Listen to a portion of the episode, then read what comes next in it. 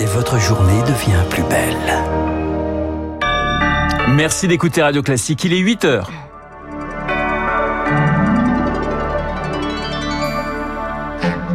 La matinale de Radio Classique avec Renaud Blanc. À peine un mois et demi, c'est le temps que Liz Truss sera tenue à la tête du gouvernement britannique. La première ministre a jeté l'éponge hier. Un 49-3 en chasse un autre. Elisabeth Borne l'a de nouveau utilisé hier, cette fois pour le, le projet de budget de la Sécu. Et puis ce soir, la sonnerie des vacances va retentir avec cette question. Y aura-t-il assez de carburant pour les départs? Pour en parler avec nous, Francis Pousse, membre du syndicat Mobiliance.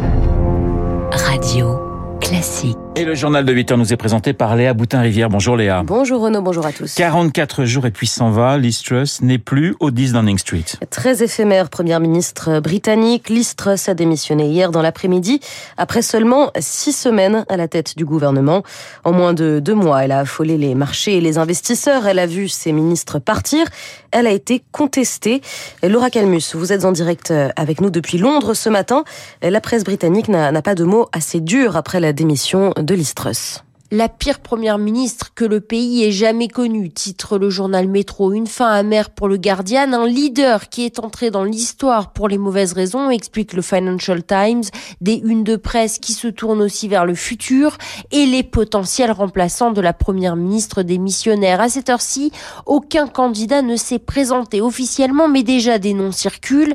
Rishi Sunak, favori des bookmakers et qui était l'un des adversaires majeurs de Listrus dans sa course pour Downing Street, Penny Mordaunt qui s'est montré très charismatique ces derniers jours et à la grande surprise de tous, Boris Johnson pourrait aussi revenir sur le devant de la scène et se présenter au nom de l'intérêt national selon le Times.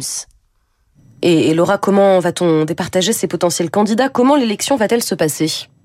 Eh bien, seuls trois députés conservateurs vont pouvoir se présenter. Il faut dans un premier temps obtenir le soutien d'au moins 100 conservateurs sur les 357 qui siègent à la Chambre des communes. Et vendredi prochain, les deux meilleurs candidats seront départagés par les 170 000 adhérents du parti. Ce sont les seuls à voter. Le nom du prochain Premier ministre sera connu le jour même, le 28 octobre prochain. Le Parti travailliste, quant à lui, réclame des élections législatives anticipées. Merci Laura Calmus, notre, notre correspondante à Londres. Parmi les dossiers que devra gérer le prochain Premier ministre, l'envolée des prix et notamment ceux de l'énergie. L'Union européenne est confrontée au même problème. Hier, les 27 se sont entendus à Bruxelles pour tenter de trouver de concert des solutions sans rien proposer à ce stade de concret. Mais ce n'était pas gagné d'avance vu les tensions entre la France et l'Allemagne. Des fractures que le couple franco-allemand a tenté de résorber hier. Le chancelier Olaf Scholz a ainsi salué la coopération intense et fructueuse entre les deux pays.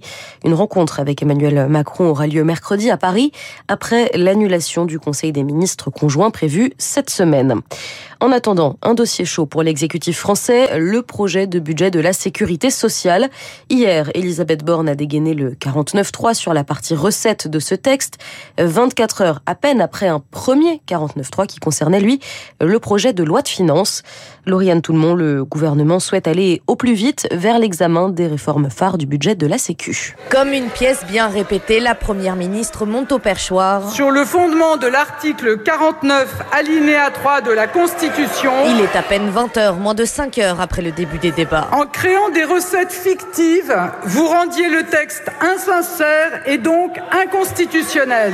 Sans perdre une minute, la NUP dépose de suite une nouvelle motion de censure, le socialiste Jérôme Gage. C'est vraiment un aveu total d'échec d'impuissance, de fragilité, d'impasse du euh, gouvernement. C'est ubuesque, c'est lunaire, moi j'ai jamais vu ça et ça sent vraiment le champ du signe. Seule la partie 3 du projet de loi est visée par l'article 49.3 concernant les dépenses. Le gouvernement conserve la version telle qu'amendée en commission. Le député LR Yannick Neuder. C'est quand même très schizophrène cette situation puisque nous allons reprendre les débats sur la quatrième partie euh, qui sont les recettes, mais on va parler de recettes alors que nous n'avons pas parlé de dépenses. Pour ne pas rajouter du chaos au chaos, les républicains ne déposeront pas de motion de censure. Le Rassemblement national s'abstiendra aussi. aussi. Rendez-vous lundi à 16h pour le vote sur les motions de censure déposées par la NUP et le RN concernant donc ce deuxième 49.3. Va-t-on vers une sortie de grève dans le nucléaire? D'après la CGT, des négociations ont été entamées hier avec les grévistes qui réclament des hausses de salaire. Sur les 18 centrales du pays, 11 sont concernées par le mouvement. 8h05 sur Radio Classique. Les vacances scolaires débutent ce soir et une question qui angoisse de nombreux Français. Y aura-t-il de l'essence sur la route? La situation s'améliore progressivement, mais deux sites Total Énergie sont encore en grève, à Gonfreville en Seine-Maritime et à Fézin dans le Rhône. Hier, un peu moins de 17% des stations-service manquaient toujours d'au moins un carburant. Situation toujours très diverse, Renault, en fonction des régions. Bonjour Francis Pousse.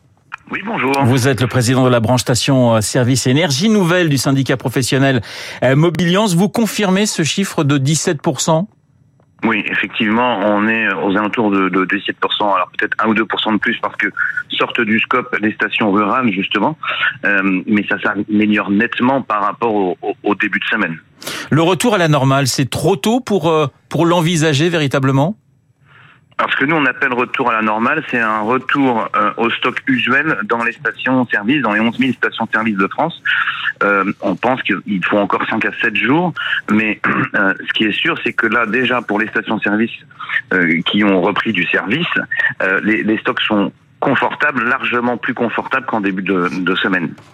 Il y a la question des, des, des, autoroutes. Il y a la question des, des autoroutes. On dit que 90% des stations-service euh, sur les grands axes sont, euh, sont effectivement fournies en, en essence. Là aussi, vous le confirmez?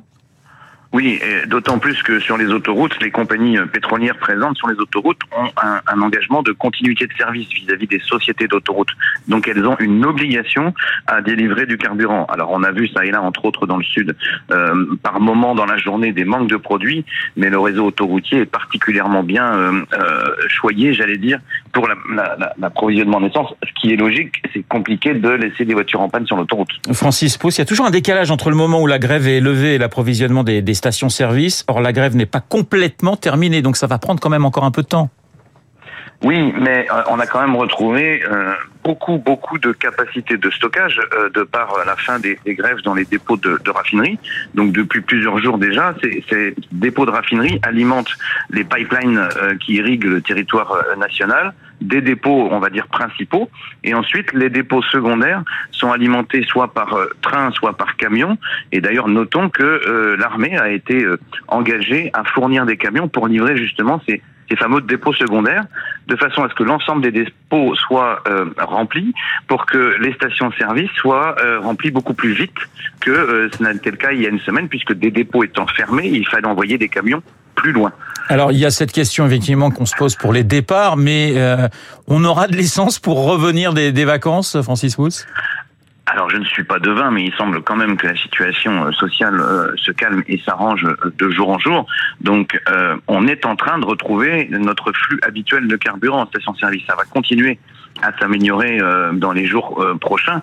Donc, je pense qu'il y aura effectivement du carburant pour revenir. Merci Francis Pousse. Je rappelle que vous êtes président de la branche station-service et énergie nouvelle du syndicat professionnel Mobiliance. Léa, on termine avec cette info.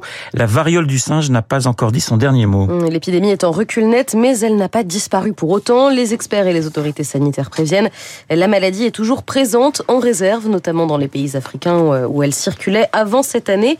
Et d'ailleurs, l'Organisation mondiale de la santé classe toujours la variole du singe comme une urgence de santé publique. Le journal de 8 heures présenté par Léa Boutin-Rivière. Il est 8h09. Dans un instant, l'édito politique de Monsieur Guillaume Tabar et puis mon invité dans les stars de l'info, un grand compositeur, Vladimir Kosma. Rendez-vous